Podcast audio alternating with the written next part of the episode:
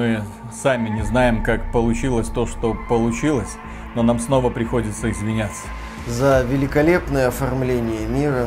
За хорошую оптимизацию. За захватывающих персонажей. За увлекательный сюжет. Простите нас. Простите нас, пожалуйста, рукожопы из AAA компании, которые просирают в пустоту сотни миллионов долларов. Тот Говард, привет! Желтый фон для письма с извинениями одолжить. Приветствую вас, дорогие друзья. Большое спасибо, что подключились. И, как говорил великий немецкий философ Фридрих Ницше, все познается в сравнении. Совсем недавно мы играли в один из лучших эксклюзивов для платформы Xbox Series – Starfield, Next Gen проект, та самая игра, которая должна была нам показать вот что такое игра нового поколения. И мы ее запустили, увидели на консолях 30 FPS, такую себе серенькую графику, ужасную подачу сюжета, вот эти вот болванчики, которые с тобой говорят ртами, не совпадающая мимика с эмоциями, постоянные загрузки, отсутствие транспорта на планетах, убогие космические сражения. Ты смотрел на это, на многочисленные баги и не понимал, понимал, почему эта игра внезапно завоевала такую народную любовь. Алло, люди, что с вами? Сейчас 23 год, уже третий год, как существуют консоли нового поколения. Ну, нужно иметь уважение в первую очередь самим к себе. Не надо поддерживать такую халтуру, тем более рублем. Остановитесь! Я играл в Starfield, знакомился с сюжетом. Естественно, бомбил. Я закончил проходить Starfield, я закончил некоторые побочные миссии. В общем, я наелся и сделал соответствующий обзор. А потом я познакомился с Киберпанк 2077, Phantom Liberty, дополнение, которое недавно вышло, и это дополнение внезапно мне показало потрясающую графику, великолепную подачу сюжета от первого лица с великолепной постановкой сцен с участием недешевых голливудских актеров Киана Рив с одной стороны и Идрис Эльба, которого я бесконечно люблю, с другой. И эта игра позволяет тебе погрузиться в огромный открытый мир и путешествовать по нему без единой загрузки. Ты выходишь на улицу, нет загрузки, садишься в автомобиль, нет загрузки, едешь куда тебе вздумается, выходишь, заходишь в какое-то здание, делаешь там какие-то свои, естественно, черные дела, нет загрузки нигде. Ты смотришь, вот, вот, вот что такое игра нового поколения. И именно после этого все познается в сравнении, ты понимаешь, господи, Киберпанк 2070 77 сегодня находится на недосягаемой высоте для многих разработчиков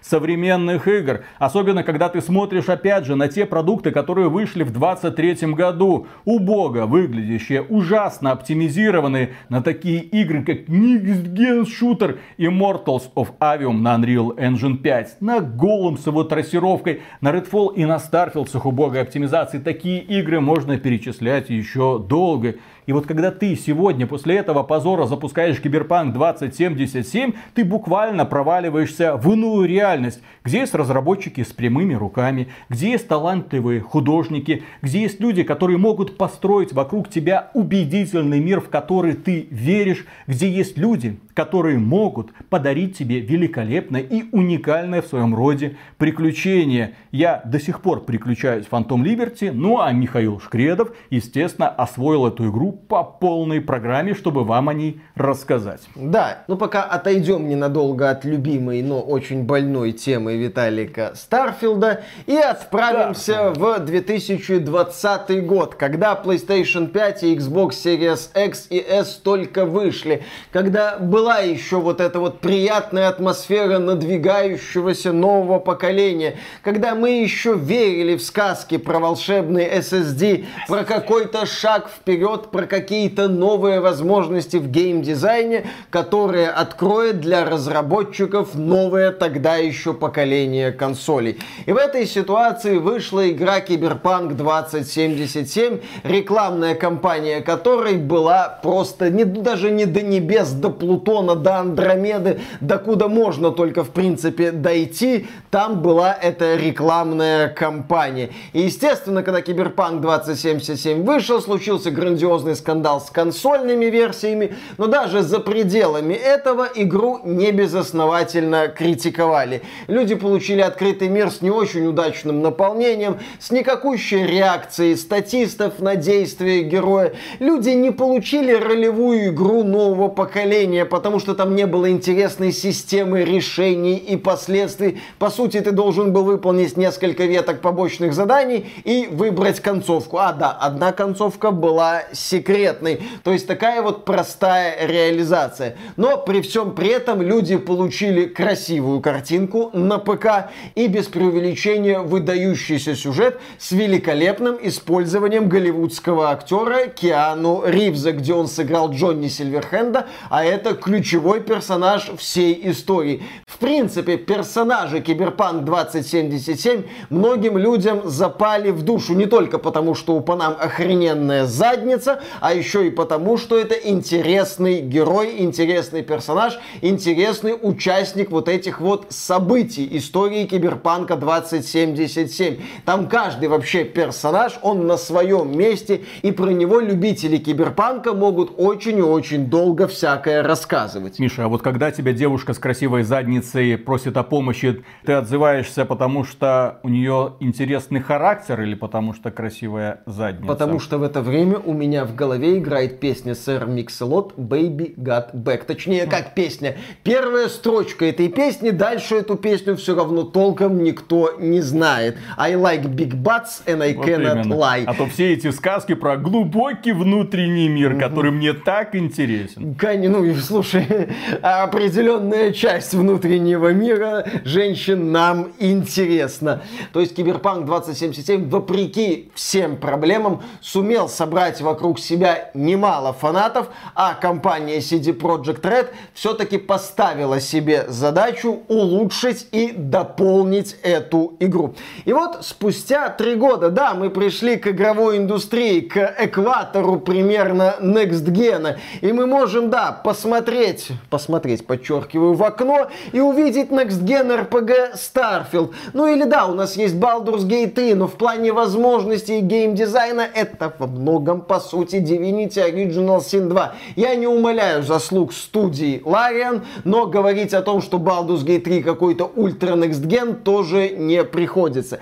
И мы наблюдаем все эти проблемы с деградацией и оптимизацией. Мы наблюдаем проблемы с графикой, мы наблюдаем проблемы с геймдизайном. Но еще одна проблема, которую мы наблюдаем в AAA сегменте западной игровой индустрии, это сюжет. С сюжетами сейчас в крупных релизах все очень и очень грустно. Они в лучшем случае проходные и беззубые. Ну, допустим, там Star Wars Jedi Survivor, допустим, тот же Hogwarts Legacy. Иногда они отвратительные, иногда они вообще никак тебе не запоминаются. Но можно сказать, Миша, есть же Sony с ее супер подачей, с ее сумасшедшей постановкой, с ее выдающимися сюжетами. Да, но, к сожалению, Sony в прошлом году выпустила Horizon Mass Effect 2 с ее калифорнийским постапокалипсисом, который душнил откровенным морализаторством. Да, неудачной главной героиней, но в том смысле, что она была капитаншей Марвел, все решала, потому что решалась, и сюжет, мягко говоря, не увлекал и только вызывал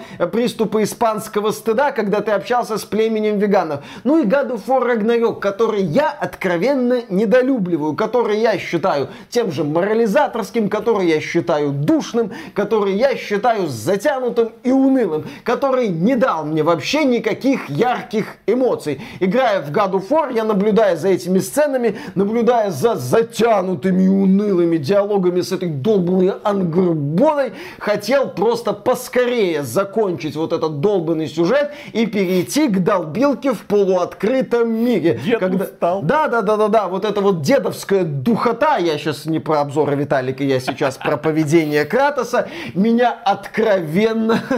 Сам иди. Меня откровенно бесило. То есть даже компания Sony в последние годы не могла мне дать какой-нибудь такой вот мощный, крутой сюжет, ну, давайте скажем, с претензией на взрослые темы. И вот в этой ситуации появляется обновление Киберпанк 2.0. Ну, переработанное, улучшенное, там много улучшений. Раньше были улучшения, разработчики добавили ряд элементов. И масштабное дополнение Phantom Liberty. Единственное дополнение для Киберпанк 2077. После прохождения которого я могу смело сказать, что Phantom Liberty встает для меня в один ряд с дополнениями Каменные сердца и Кровь и вино для третьего Ведьмака.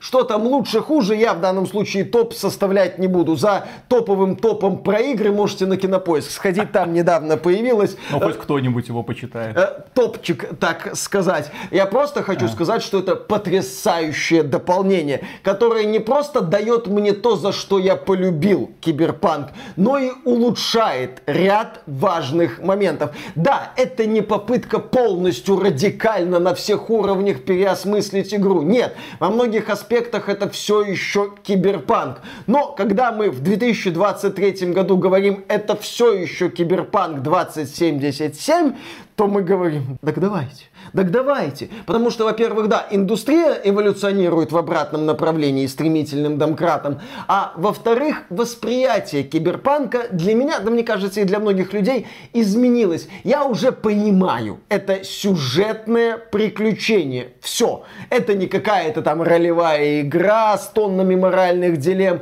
Это не какой-то там убийца GTA 5 с суперживым миром и многосложными заданиями, где погони мягко перетекают в ограбление, ограбление в погоню и так далее. Нет, у меня есть четкие ожидания. И эти ожидания CD Projekt Red не просто оправдывает, а я бы даже сказал кое-где и превосходит. И вот дополнение «Призрачная свобода». Вы можете ее начать проходить в рамках кампании после выполнения определенного задания в Пацифике. Вы можете спокойно выбрать начать дополнение и отдельно его пройти, ну, если хотите. Я это дополнение проходил уже прокачанным персонажем, начав с сохранения перед финальной миссией основной кампании. Я, в принципе, не стремлюсь перепроходить Киберпанк, потому что он ценен для меня сюжетом. Но если вы будете играть в Киберпанк сейчас, вы получите целый ворох улучшений. Вы молодец, вы дождались. И вот я начал играть в Phantom Liberty. Начинается это с того, что с главным героем связывается хакерша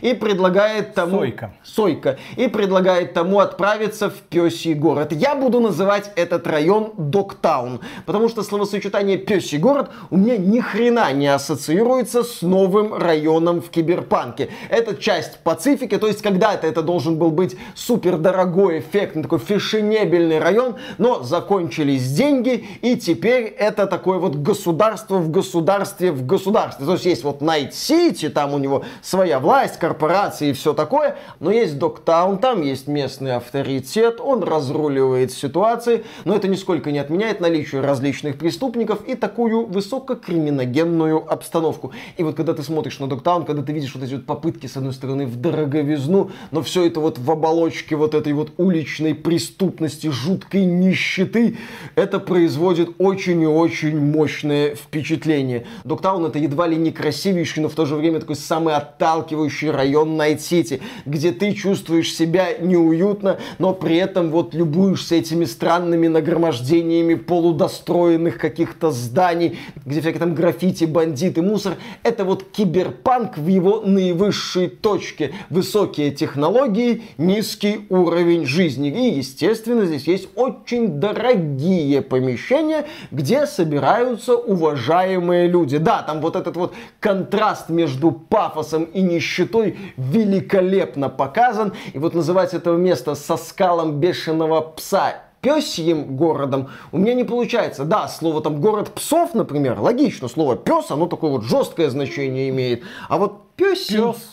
Ну, пес, ну да, в принципе, псина, ну, собака сутулая уже что-то недалеко, наверное. Я не знаю. Поэтому я буду называть это место Доктаун. И вот Ви отправляется в этот Доктаун, над которым сбивают шаттл с президентом США. А что это Ви внезапно обеспокоился судьбой президента ну, с ним США? связалась эта хакерша. Связалась она с ним через его биочип, в котором сидит Джонни Сильверхенд, и сказала, что у нее как бы... И она знает, что с этим биочипом делать, если он эту задачу выполнит. Соответственно, Ви начинает косплеить героя Курта Рассела из «Побега из Нью-Йорка». Что за ассоциация? Откуда ты это берешь? Блин, кто смотрел «Побег из Нью-Йорка»? Фильм какого? 80-го года? Да, 70-го классика года? Джона Карпентера. Не, ну классика. Ну кто это смотрел? Начинает косплей. Давай еще что-нибудь. Давай фильмы каких-нибудь 30-х, 40-х годов вспоминать. У кого-нибудь какая-нибудь ассоциация может возникнуть. Ну давай ассоциация, что, наверное, когда в некоторых сценах Джонни ходит поодаль от Ви,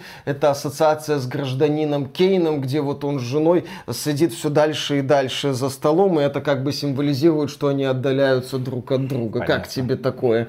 Э, хреновая ассоциация, я согласен. В общем, Ви соглашается на эту миссию, но вся эта тема с президентом США, это, естественно, только часть всего дополнения. Затравочка. Да, именно что затравочка. Вскоре после того, как герой оказывается в Доктауне, он встречается с Соломоном Ридом, которого играет Идрис Эльба. Муа. И они уже, да, начинают работать на тему там спасения президента, но это опять же всего лишь одна из частей вот этой вот истории. Вообще история Фантом Либерти это с одной стороны крутой шпионский триллер, где ты понимаешь, что у каждого участника этого представления может быть какая-то своя цель, может быть какой-то свой план. Вот у одного свои цели, у другого свои цели. На всем этим где-то там президентша, у которой свои задачи. Ты вроде выслушиваешь одного персонажа, а он предлагает логичное решение, но ты думаешь, может он подставит, может у него он что-то скрывает. Другого персонажа, он что-то скрывает. Вот ощущение такое, что все что-то скрывают, что за каким-то действием может быть подстава. Это одна часть. Но при этом всем участникам этого представления являются люди. Люди с очень непростой судьбой, которые оказались вот в этих обстоятельствах. Персонаж Идриса Эльба, Соломон Рид, это вообще великолепно. Когда он тебе рассказывает о своей биографии, о какой-то провальной миссии, участники которой волею судьбы собрались в Фантом Либерти, но теперь это уже не команда, теперь у них уже свои какие-то цели. Ты проникаешься его историей, ты слушаешь о каких-то подставах, и ты видишь, как он остался верен идее, ну, работы на государство. Не забыли разработчики и про Джонни Сильверхенда, который в один из моментов выдает просто великолепную речь на тему армии, долга и своего взаимоотношения с этой самой армией. Потрясающая речь, как и потрясающая речь Соломона Рида о своем прошлом. Потом это все выходит на следующий уровень. Это хакер, шосойка. Естественно, это не просто какая-то там девушка, которая оказалась в непростой ситуации, не какая-то там принцесса Пич из классических Марио, дева в беде. Нет, у нее тоже свои цели. Они идут, естественно, в разрез с целями других персонажей. А заромансить Идриса Эльбу можно? Нет, Виталик, зачем тебе романсить Идриса? Ну так, интереса ради. Интереса ради нет, нельзя. В дополнении несколько концовок, и это не примитивизм оригинальной компании. Да, здесь есть две таких очевидные моральные дилеммы, которые ведут тебя к этим концовкам, но они грамотно встроены в повествование, и ты обалдеваешь, когда видишь последствия каких-то своих решений. Вообще какие-то вот моральные дилеммы и ключевые моменты Фантом Либерти это про эгоизм Ви, про подставы каких-то людей, про смерти важных персонажей. Ты понимаешь, что успех тут он всегда стоит на крови, на чьей-то крови, на чьей-то жертве. Я, например, шел по пути такого провластного прихвостня. Мне хотелось, во-первых, посмотреть полностью историю Соломона Рида, как она будет разворачиваться в этих условиях, как вот он будет реагировать. И я получил потрясающий заряд эмоций, далеко не позитивных. Но в то же время я наблюдал, как персонажи пытаются себя убеждать, что ну, ну ведь нормально же сделали, хотя там такая лажа произошла. История прекрасна. Концовку, которую я увидел, жестокую, но в то же время захватывающую и оставившую у меня глубокие эмоции. Еще, кстати, здесь можно получить дополнительную концовку для основной кампании. Я про нее особо говорить не буду, естественно, спойлеры. Но здесь, скажем так, разработчики поставили важную точку. Просто, да, концовка недобрая, ну, Night City и Киберпанк, он не про доброту и не про счастливый конец, но разработчикам нужна была точка, разработчики эту точку нашли. Я нисколько не удивлюсь, если именно эта концовка Киберпанк 2077 станет каноничной. Если мы будем говорить о основных заданиях, то вот тут уже мы переходим к тому, что да, это стандартный, знакомый нам Киберпанк. Начало слегка разочаровывает, там переизбыток беготни по одинаковым коридорам, зато там есть эффектные сцены в стиле призрак в доспехах с этим вот роботанком, и это оттеняет вот эти неудачные моменты. Но в целом перед нами знакомый киберпанк. И это ни хрена неплохо, потому что CD Projekt Red умеет в событийность. То есть в процессе миссий что-то происходит. Да, это что-то может быть разговор в комнате, прогулка по коридору, там какие-то простые действия, но ты понимаешь, как одно событие перетекает в другое поскольку это шпионский триллер в том числе, здесь есть напряженные разговоры. Ты понимаешь, что в следующий момент произойти может, ну, примерно что угодно, что не очень хороший человек, который к тебе подошел, сейчас как бы владеет ситуацией, и ты у него, по сути, в заложниках, хотя тебя не держат завязанными руками. Нет, ты вроде свободен, но ты не свободен. То есть разработчики мастерски создают напряженную атмосферу, когда ты с таким вот нетерпением и ужасом ждешь следующего следующего шага. Естественно, все это разбавляется сражениями, но если хочешь, стелсом. Некоторые перестрелки круто поставлены, когда ты идешь по коридору, там все взрывается, на тебя набегают противники, ты их отстреливаешь. Как-то критиковать боевку киберпанка в этот раз мне не сильно хочется, потому что ожидание. Я хотел сюжетное приключение, мне его дали. Критиковать сюжетное приключение за то, что боевка мне не сносит крышу каким-то супер балансом, я не буду. Я был уже сильно прокачан, я сделал себе, по сути, Джонни Сильверхенда и раздавал всем хедшоты из револьвера. Ну, если помнишь, в оригинальной кампании Киберпанк 2077 да. есть моменты за Джонни Сильверхенда. Я, когда делал обзор а, оригинала, я говорил, блин, да это лучшие моменты. Игра становится польским шутером, мне весело дырявить бошки. Я именно этим в перестрелках Phantom Liberty занимался и каких-то проблем не испытывал. Проходил на третьей предпоследней сложности, мне было хорошо, я был таким вот крутым ковбоем боем, который дырявил черепушки не очень умным противникам. Да, я повторюсь, это киберпанк. Здесь противники не шибко умные, level design местами простой, но вот эти вот моменты, они быстро сменяют друг друга, они великолепно вписаны в структуру миссий, и говорить о том, что это недостаток, я не буду. Миссии продуманы круто, основные точка. Ну, пожалуй, за единственным исключением, здесь боссы толстоватые. Слишком долго, по крайней мере, мне приходилось их э, долбить по слабым местам. Я еще замечу, что после Starfield а особенно бросается в глаза то, как поставлены сюжетные сцены. Дело в том, что в Starfield е, ну, ты идешь по коридору и тут, о, путник, подожди, телепортируешься к лицу человечка, который строит тебе страшные рожи, и он тебе говорит, тут в километре находится какая-то заброшенная база, там космонавтики, они плохие, иди их, пожалуйста, всех поубивай. И он просто стоит вот так вот, руки по швам. Ты отходишь от него, он продолжает стоять. Ты возвращаешься, он стоит на одном и том же месте. В то же время в Киберпанке, когда начинается сюжетный диалог с сюжетным персонажем, там перед тобой целая сцена разыгрывается. Даже когда ты с каким-нибудь старичком начинаешь общаться, этот старичок на твоих глазах идет, заваривает чаечек, разливает этот чаечек по чашечкам, ставит свою чашечку на стол. Что-то происходит, тебе не дают скучать. Ты не просто сидишь и слушаешь текст, ты любуешься хорошо поставленной сценой от первого лица, без внезапных этих телепортаций к лицу своего собеседника. Вот что восхищает. Я же говорю, все познается в сравнении. Только что ты был в этом э, в Старфилде, а сейчас ты такой, вау,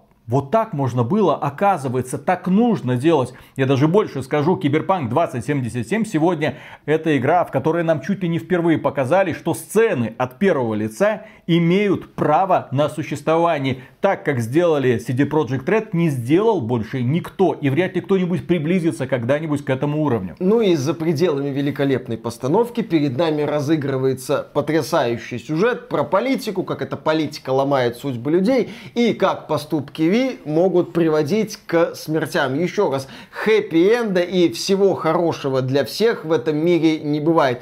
Это Фантом Либерти показывает просто ну, Тогда шикарно. Это не кровь и вино. Великолепно. Ну, да, не совсем. Не так добродушно, скажем так, здесь все происходит. То есть здесь уже такой суровый, жестокий, вот который тебя мощно хватает за горло и тащит к финальным титрам, пока ты обалдеваешь. Ну, иногда, как я уже сказал, спотыкаешься на не самые удачные решения, типа излишне толстых боссов, или в конце у меня был отрезок, где надо было прятаться от робота. Это начался долбанный Alien Isolation. Одна ошибка, робот тебя заметил и сразу же убивает. Тупой отрезок мне не понравился. Кстати, еще пограблю караваны. Мне не очень понравилось, что в Phantom Liberty практически нет погонь именно в рамках основных заданий. Здесь буквально одна поездка и на этом все. А здесь, кстати, полиция, да, есть, как нам обещали разработчики. Если ты буянишь, тебя начинают нагибать полицейские, ну, местные стражи порядка и начинают буянить в тебя в ответ. Но в основных миссиях Phantom Liberty это никак не используется. Это просто здесь полиция, это вот штрих для атмосферы. Не буду говорить про как в GTA San Сан-Андреас, допустим, хрен с ним. Э, проехали дальше. Переходим, так сказать, к хорошему. Э, что есть еще хорошего, даже великолепного в Phantom Liberty, это вот внезапно сейчас будет, это задание местного фиксера. Их 10 штук. Если помните, в оригинальном Киберпанке, да, там были хорошие задания от фиксеров, но их приходилось искать в потоке однотипных поручений. Здесь каждое задание фиксера это не только игровые моменты, там перестрелки, стелс на твой вкус, но и какие-то моральные дилеммы. Ты в конце сталкиваешься с моральной дилеммой. Там, например, ты должен найти одного человека, а оказывается, что там другой человек. А тот человек, которого ты искал, он, в общем-то, умер. И вот, которого ты нашел, он тебе предлагает сделку. И ты можешь кинуть как бы заказчиков, а можешь прострелить черепушку обманщику или обманщице и пойти дальше как честный человек. И такие вот моменты, когда ты принимаешь решение, есть вот в этих заданиях фиксера. И ты за каждое задание берешься с нескрываемым интересом. А как в следующий раз повернется? А куда меня отправят? Например, ты оказываешься в спортивной детской школе, где уже измененные дети готовятся к тому, чтобы стать частью клуба. И ты думаешь, что за хрень тут происходит? И в конце тебе делают такое вот выгодное предложение. И ты думаешь, согласиться или слить все-таки нужную информацию, кому надо, как тебя попросили. Мне особенно запомнилась миссия в стиле Тарантино. Вот, когда... вот я к ней хотел прийти. И есть, да, великолепная Сложная миссия с двумя нерадивыми копами. Они рассказывают просто уморительно ржачную ситуацию и просят Ви э, им как-то помочь. И в конце ты оказываешься в ситуации, когда эти два копа общаются с криминальным авторитетом, ну, с которым они там раньше Там чистая криминальная чтиво, да, много смеха, такой да. черный чудовищный юмор, но из-за этого, да, особенно смешно. Да, и у тебя есть вариант либо участвовать в перестрелке с этим криминальным авторитетом, либо с ним договориться, и тогда все это заканчивается заканчивается ржачной, но в то же время напряженной сценой. Да, я, я, это важная, на мой взгляд, мысль, что каждое вот это вот побочное задание по-своему интересно и предлагает тебе какое-то неожиданное событие. Есть и побочное задание там со знаковыми событиями для Доктауна, или просто с интересными историями, типа когда ты дуешь с одним пареньком, и он тебе начинает рассказывать интересные истории. А поскольку ты оказываешься как бы в параллельной реальности, там может происходить какая-то дичь, ну а почему нет, рассказчику, так сказать, виднее. К слову, у меня эта история продолжилась и закончилась не очень хорошо. Как и еще одна история, когда Ви пытался помочь одному персонажу, даже прибил одного авторитета, но ничем хорошим для человека это не закончилось. Это мир жестокий. Когда ты пытаешься делать что-то лучше, ты своими руками отправляешь других людей в могилу. К побочным именно заданиям вопросов нет. Есть Есть еще активность по доставке машин, ну это если вы хотите Мне покатать. нравится. Ну, Виталику вот зашло. Ты, кстати, это... спрашивал, а где преследование со стороны полиции? Вот, пожалуйста. Целая дополнительная активность, которая завязана на том, что ты воруешь тачку, потом уходишь от погони. Замечательно. Ну, я еще раз, я такие активности не очень... Я такие активности люблю, поэтому это... Там свой сюжет, алло, разворачивается. Свой сюжет хорошо разворачивается, я это не особо оценил. Что главное, когда ты отходишь от основного сюжета в Phantom Liberty, ты знаешь, что ты получишь достойный, качественный контент, а не будешь ковыряться в поисках чего-то ценного. Вот так бы сразу. Вот так бы, что называется, сразу. Но так бы сразу прохождение Phantom Liberty на одну концовку с выполнением побочных заданий и поручений фиксера занимает где-то часов 15. Не очень много, но умеренная, адекватная продолжительность. Я к этой составляющей тоже придираться не буду. Сейчас бы говорить слишком мало, дайте больше. Ubisoft такая, э, простите. В это время сюжетная кампания Starfield проходится где-то часов за 17, и большую часть ты телепортируешься по планеткам с вопросом, вы не видели артефакт, а где артефакт? Подскажите, где находится артефакт. Ладно, ладно. Все, все. Да, да, да, да, да, Виталик, ты в этом ролике как-то часто вспоминаешь Starfield. И если как-то подытоживать вот тему с Киберпанк 2077 2.0 и Phantom Liberty, во-первых, я завидую тем людям, которые начнут играть в Киберпанк 2077 первый раз сейчас. Я эту игру не проходил, потому что она мне интересна в первую очередь сюжетом, там она мне ничего нового не скажет, но если вы будете первопроходцем, вас ждет улучшенная оптимизация, устранение многих багов, как говорят э, люди, не всех, но тем не менее, не более осмысленная прокачка. В этот раз, кстати, когда я пере, ну, перераспределял очки навыков для персонажа, я уже понимал, что я качаю, для чего я качаю и как вот эти вот ветки взаимосвязаны связаны. Потому что, когда я смотрел на прокачку раньше, я видел какую-то лютую хрень и полную дичь. Более того, у меня получилось две разные сборки. Дело в том, что на стриме, когда я начал играть, я начал проходить дополнение новым персонажем, поиграл где-то 6 часов, потом бросил и начал прохождение дополнения заново, но уже своим основным героем, выполнив сюжетное задание прям по-разному воспринимается. Одно дело, когда у тебя просто товарищ с дробовиком носится, всех убивает, и совсем другое, когда у тебя ниндзя с катаной и ножиком. Это прям, ну, обожаю такой подход. Это очень важный шаг вперед. Разработчики прокачали реакцию толпы на стрельбу, добавили полицию, что дает атмосферности происходящему, если вы случайно там как-то хулиганите. То есть видны такие вот штрихи, благодаря чему основная компания, я убежден, будет восприниматься восприниматься лучше. Помимо основной кампании в игре есть еще и великолепное дополнение с закрученным сюжетом, с новыми крутыми героями, с Соломоном Ридом, который такой вот антипод Джонни Сильверхенда. И очень интересно смотреть на этого персонажа в контексте персонажа Киану Ривза. Это классно, это тоже безусловно заслуживает внимания. Если вам нравился Киберпанк 2077 и вы хотите большего, то вопрос, стоит ли брать дополнение сомнения возникать в принципе не должен. Ну и главное, если вы там как-то, возможно, сторонились киберпанка, боялись, что игра, вот, ну, у него были завышенные ожидания, но она не смогла, и хотите, вот, ну, думаете, вливаться или нет, я считаю, что можно вливаться, потому что сегодня на вас не будет давить мощнейший пиар игры, как было на релизе. Сегодня вы будете понимать, что вы идете в сюжетное приключение. Не в GTA 6, не в ролевую игру нового поколения. Нет, выдающееся сюжетное приключение. И по поводу истории сюжета. Возможно, киберпанк не стал каким-то новым словом в игровой индустрии. Игра, возможно, не запустила каких-то трендов. Нет, один тренд она запустила, а мы не будем повторять ошибок киберпанка и выпускать недоделанную игру, но этот тренд продлился хорошо, если год, ну максимум полтора, сегодня про него уже все забыли. Но, несмотря на это, киберпанк остается игрой, которая выделяется на фоне западной AAA индустрии. Когда ты вот смотришь на Киберпанк, смотришь на сюжет, на подачу,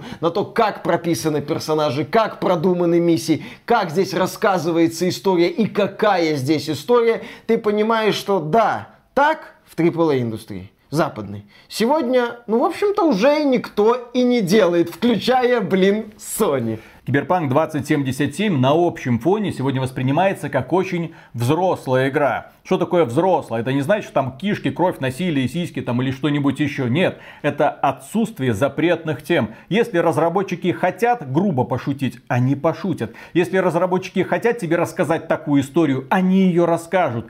Когда ты проходишь Phantom Liberty, нет ощущения того, что разработчики ориентировались на фокус группы, опрашивали разных людей, вам это нравится или не нравится, вас это раздражает или нет. Нет, они писали такие истории, которые им показались интересными, и из-за этого Киберпанк Phantom Liberty, блин, так увлекательно проходить сегодня. Я был в шоке, когда проходил историю Phantom Liberty, особенно после последних релизов. Я такой, ну, ну вот же, вот она, современная игровая индустрия, вот такой она должна быть, а не эта странная манная каша, да еще с комочками, которые нам выплевывают разнообразные AAA компании. Да, сюжет, который бросает тебе вызов, который вызывает у тебя далеко не всегда положительные эмоции, но именно в этом задача разработчиков. Вот такой подход тебя цепляет, вот такой подход хочется видеть у других компаний, крупных компаний, а не только в инди-сегменте, где разработчики стеснены сильно ограниченными средствами. Поэтому для меня проект Киберпанк 2077 сегодня с дополнением Phantom Liberty, да, останется игрой, у которой был скандальный и проблемный релиз,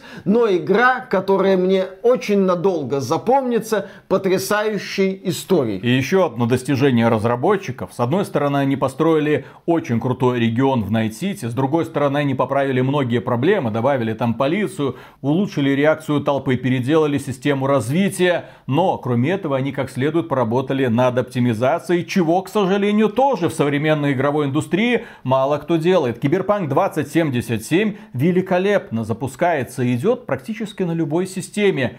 Он отлично идет даже на Steam Deck. На Steam Deck специальная настройка. Разработчики специально подготовили игру к выпуску на этой платформе. Да, в 30 FPS, но блин, у вас Киберпанк 2077 на вот таком вот маленьком портативном устройстве идет идет без всяких проблем, без заметных провисаний. Да, с упрощенной графикой, но тем не менее даже с упрощенной графикой игра выглядит великолепно. А если у вас есть топовая современная видеокарта, то Киберпанк вам, вот тебе трассировка лучей, какая угодно, какая-то овердрайв, вот тебе DLSS 2, 3, 3, 5, выбирай какой DLSS тебе больше нравится, хочешь включай все виды DLSS, нам без разницы. Киберпанк 2077 это яркая демонстрация того, как сегодня должны создаваться игры. Если есть какая-то технология, ну, воспользуйтесь, тем более, когда эта технология облегчает жизнь пользователям. Но если эта технология мешает наслаждаться жизнью, постарайтесь сделать так, чтобы игра приемлемо выглядела и без нее, чтобы запускалась на слабых системах. Киберпанк это именно то, к чему нужно стремиться. С одной стороны, запускай хоть на ржавом ведре, с другой стороны, пожалуйста, даже RTX 4090 будет над чем поработать. Ну, в Доктауне у меня на 3080 были просадки производительности. DLSS включим. Да, кстати. Так я и трассировку не включал. Но, тем так не DLSS менее... включи. Ну, тем не менее, есть оговорки, но они, я бы сказал, незначительные. Особенно с учетом того, как эта игра выглядит, а выглядит она превосходно.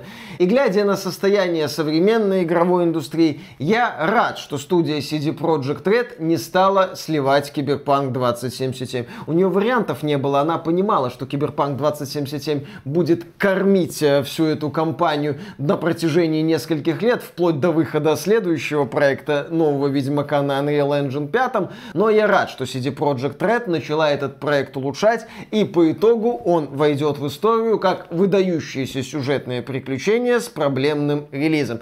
И глядя на Киберпанк 2077, я вспоминаю другую игру, и в принципе нельзя не пнуть вот эту вот другую AAA индустрию, когда за пределами проблемных релизов начинаются сливы по полной. Я сейчас хочу вспомнить о проекте Mass Effect Andromeda, который сегодня все чаще и чаще вспоминают с теплотой, про который сегодня говорят, нет, это была проблемная игра, но не отстойная, но не полностью провальная. Там были рациональные зерна, да, Там были рациональные зерна. Там было неплохое исследование планет. Там было лучшее вообще во всей серии Mass Effect боевка. Там было чем заняться. Там были хорошо проработанные миссии, пускай и не очень много. Да, там были проблемы в сюжете, колоссальные. Там был отвратительный интерфейс, который создавал какой-то сумасшедший гений. Но рациональные зерна в Mass Effect Andromeda были. Когда ты сегодня смотришь там на состояние киберпанка на релизе и вспоминаешь состояние Андромеды на релизе, так Андромеда на релизе-то получше была. И в Андромеде были рациональные зерна, их можно было развивать. Окей, возможно, не в сюжет, ну, хотя почему бы и не в сюжет. Выпустить какое-нибудь масштабное дополнение с хорошими заданиями, с сюжетом. Там же один ковчег потерялся, но потом разработчики сказали, не, он будет только в комиксах, может быть, где-то там. Mass Effect Andromeda очень быстро слили. Студию разработчика BioWare Монреаль раз разогнали и сказали, что, ребята, забудьте, это не настоящая BioWare. Настоящая BioWare выпустит. Вот так вот, в общем-то, такие вот истории. Поэтому, да, если вы не играли в Киберпанк и думаете поиграть, играйте. Игра уже своего пика достигла. Если вы играли в Киберпанк и хотите еще, обязательно покупайте Phantom Liberty. Я думаю, вы уже давным-давно купили Phantom Liberty. Это дополнение вашего внимания заслуживает. И Киберпанк 2077 с дополнением Phantom Liberty определенно войдет в список лучших игр 2023 года. Первая десятка легко, первая пятерка, конечно. Возможно, даже первая тройка. Не, не? речь 4 ремейка. Фанатик Резидента. Без Сидит вариантов. тут. Без... А Идрис Эльба forever. Обожаю его. Именно поэтому Киберпанк лучше, чем Resident Evil 4. Что это? На любой вопрос я буду отвечать словами, потому что Идрис Эльба, он для меня отменил апокалипсис в прекрасном фильме «Тихоокеанский рубеж». Да. И на этом, дорогие друзья, у нас на сегодня все. Огромное спасибо за внимание. Подписывайтесь на этот канал. А премега супер громаднейшую благодарность мы высказываем людям, которые становятся нашими спонсорами. Спонсором можно стать через Boosty, спонсору или напрямую через ютубчик. Ну, а мы не прощаемся. Скоро увидимся. Пока. Пока.